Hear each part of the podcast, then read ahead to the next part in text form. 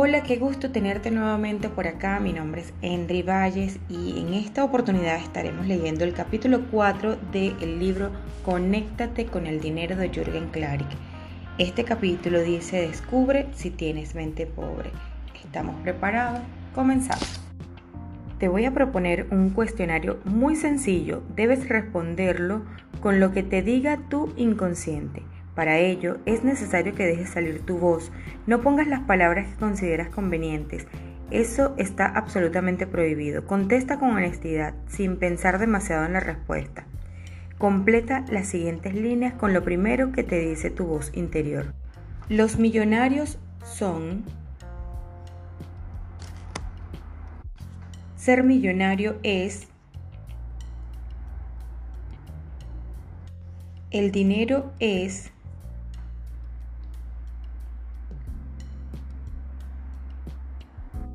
Prefiero ser pobre, pero...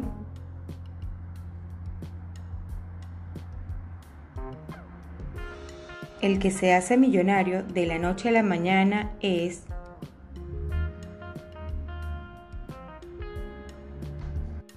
¿Qué palabra pusiste? ¿Te diste cuenta del poder de tu familia, tus amigos, la sociedad misma ha plantado en ti? Todas esas estupideces que nos metieron en la cabeza salen a flote con estos ejercicios tan simples. Yo cuando hacía este ejercicio con mi mente pobre respondía que los millonarios eran una mierda, que ser millonario era un problema, que el dinero era una porquería. También respondí que prefería ser pobre pero honrado, que la mayoría de los millonarios eran malos, porque conocía uno y era un hijo de puta, que el que se hace millonario de la noche a la mañana era un corrupto o un narco. Por una sola persona con dinero que tuvo malas actitudes conmigo, yo decía que todo era un montón de ratas. Generalizar siempre es un grave error que debemos evitar. No creía que el dinero comprara la felicidad, aunque sí que ayudaba en muchas cosas. Y por supuesto, estaba convencido de que el dinero no compraba amor. Un día me pregunté, ¿Por qué tengo yo tanta mierda en la cabeza? ¿Cómo es posible que a un chico de mente rica lo vuelvan mente pobre durante su adolescencia? Mi familia era experta en cultivar mentes pobres, a pesar de que de nacimiento éramos mente rica. Decidí empezar a investigar cómo se construye el pensamiento de una mente que no está preparada para recibir el dinero y encontré que se fundamenta en cinco puntos. En mi caso, el primero fue mi papá, esa figura paterna es, en muchas ocasiones, la que te enseña a contactarte de manera positiva o negativa con el dinero. Si tu papá es de esas personas que te dice que los millonarios son malos y que es imposible serlo sin ser deshonesto, el día en que seas una persona exitosa vas a sentir que has hecho algo mal. Así me sentí yo cuando tuve mi primer millón de dólares en mi cuenta de ahorros. Me sentía deshonesto porque mi papá me decía que hacer dinero rápido seguro implicaba algo sucio. Eso me hacía sentir que había jodido al jugador de fútbol al que le vendí mi casa e incluso llegué a pensar en llamarle y devolverle el dinero. Por otra parte, mi mamá siempre me contaba historias de mis tíos peleando por dinero y cerraba las historias diciendo que el dinero era una porquería. Yo no me acordaba de eso hasta que profundicé en mi inconsciente. Fue un ejercicio de meditación y respiración holotrópica donde cierras los ojos durante tres minutos y controlas conscientemente el aire que entra en tu cuerpo. Empiezas a entrar en lo profundo de tu subconsciente para recordar todo lo que decían tus padres, tus amigos y la sociedad en general. Se necesita otra persona en el ejercicio que te esté preguntando constantemente qué te decía tu papá sobre el dinero, qué te decía tu mamá sobre el dinero, qué te decían tus abuelos acerca del dinero, qué te decían o qué pasaba cuando había dinero en tu círculo de amigos, qué decía la sociedad con respecto al dinero, qué decía tu religión, y entonces empiezas a ver todas las estupideces aprendidas que pasan por tu mente en una velocidad increíble. Anotas todo eso en un papel y empiezas a hacer terapia para matar a tu mente pobre, porque es importante investigar, prepararse, tener disciplina y pasión para curarte de esa fobia absurda que te aleja del éxito. Todos nosotros tenemos muchas cosas que debemos repensar, recodificar, mejorar y quitar creencias sin sentidos que nos impide progresar. ¿Te dijeron que el dinero no compraba la felicidad? Entonces ve a comprar felicidad con todas las semanas o todos los días con tu dinero sin tirarlo ni malgastarlo. ¿Te hicieron creer que el dinero trae problemas? Entonces mejor compra soluciones. Por ejemplo, un día dice tu mamá, ay mi amor, tu hermanita chocó el carro y no tenemos un clavo para arreglarlo. Lo mandas a arreglar y el problema solucionado. El dinero es para invertir y ahorrar de forma inteligente, no para tirarlo. Si tenías un papá que siempre repetía que el dinero era malo, seguro también creía que no lo merecías. Ay papi, por favor, cómprame unos tenis, que los míos están muy viejos, a lo que él respondía, Tú no mereces unos tenis nuevos, tú no te mereces que te dé dinero. Te hicieron creer toda la vida que tú no te mereces dinero y hoy, muchos o pocos años después, eso sigue en tu mente. Sigues creyendo que tú no te mereces ser millonario y por eso te conformas con lo que tienes. Si crece tu autoestima, crecerá tu bolsillo. Vamos a realizar otro ejercicio. Para hacerlo, solo necesitarás tu celular. La premisa es muy simple, sujétalo en tu mano, acerca el dispositivo a tu boca y dale un beso. Listo. Si lo has hecho, acabas de besar el artefacto más antihigiénico y lleno de bacterias que existe. ¿Sabes cuántos gérmenes y suciedad hay en una pantalla móvil? Pero ¿qué pasa si te digo que saques un billete de 100 dólares y lo, lo besarías? Seguramente no, a pesar de que está tres veces más limpio que, que ese celular al que muchas personas no solo le dan besos, sino que mantienen a su lado todo el día. ¿Sabes cuál es la razón? De nuevo la educación, las creencias y lo que nos han dicho sobre el dinero. Desde pequeño nos alejan de los billetes, fuchi, fuchi, dinero. Ve a lavarte las manos, decían nuestros papás.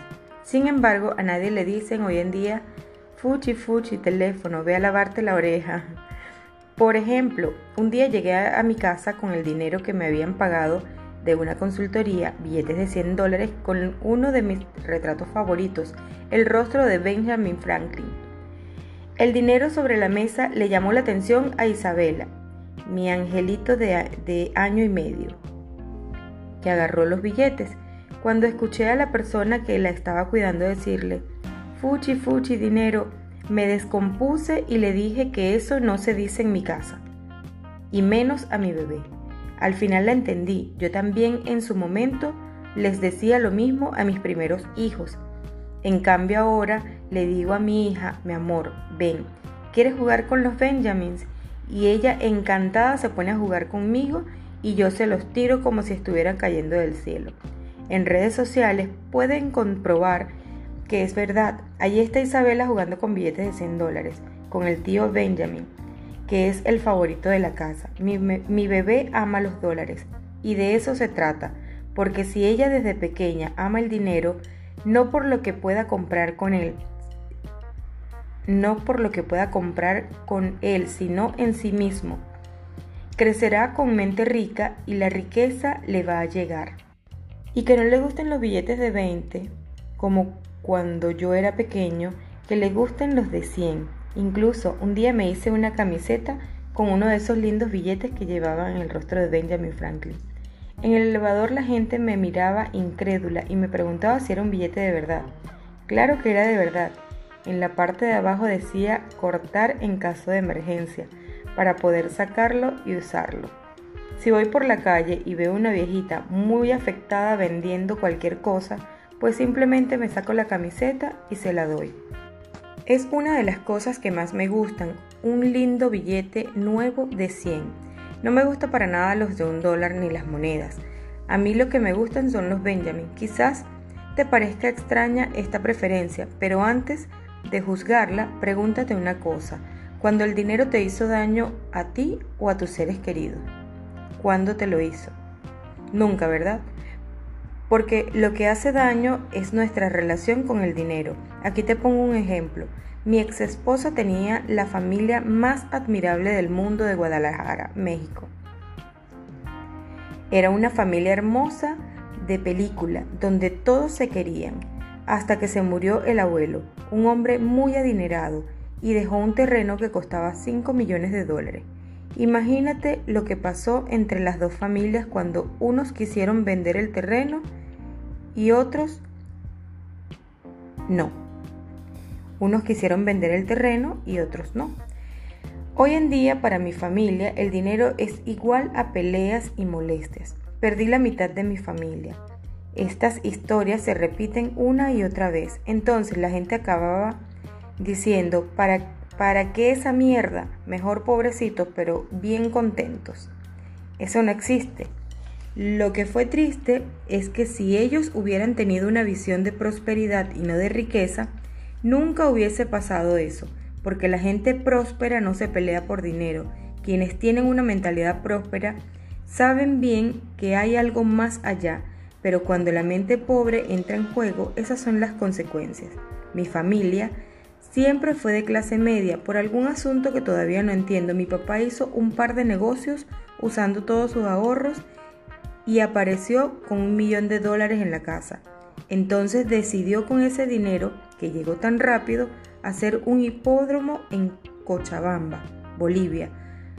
Uno no tiene que ser experto para decirle, papá, vas a quebrar, pero él estaba decidido. Metió el dinero Junto con un par de socios, el hipódromo quebró y tuvo que hipotecar la casa que era de mi mamá. Al final la perdimos, junto con los ahorros destinados a nuestros estudios. Luego de escuchar esto, puedes entender que en una familia tan feliz los únicos momentos de infelicidad que recuerdo son de cuando mi papá se hizo millonario. En ese instante se terminó mi familia, empezaron los problemas, se desintegraron nuestras vidas, el dinero acabó con todo. Entonces, esas son las cosas que marcan la vida y las que debemos identificar.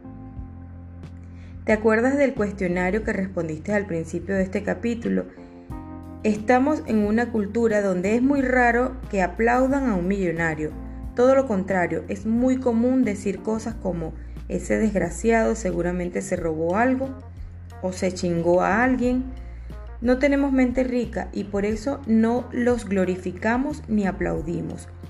Nos la pasamos todo el tiempo diciendo que son malas personas y que preferimos ser pobres, no como ellos.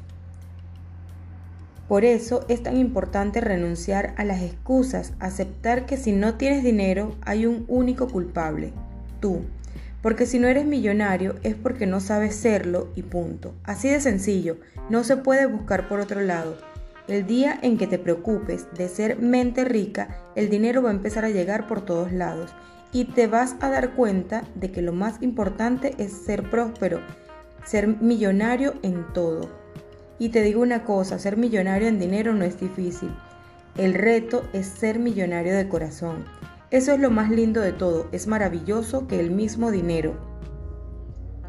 Enseña, comparte, admira, Sé siempre positivo, la mente rica vive más, se enferma menos y tiene más amigos. Aprende a pensar como un millonario, desarrolla una mente rica.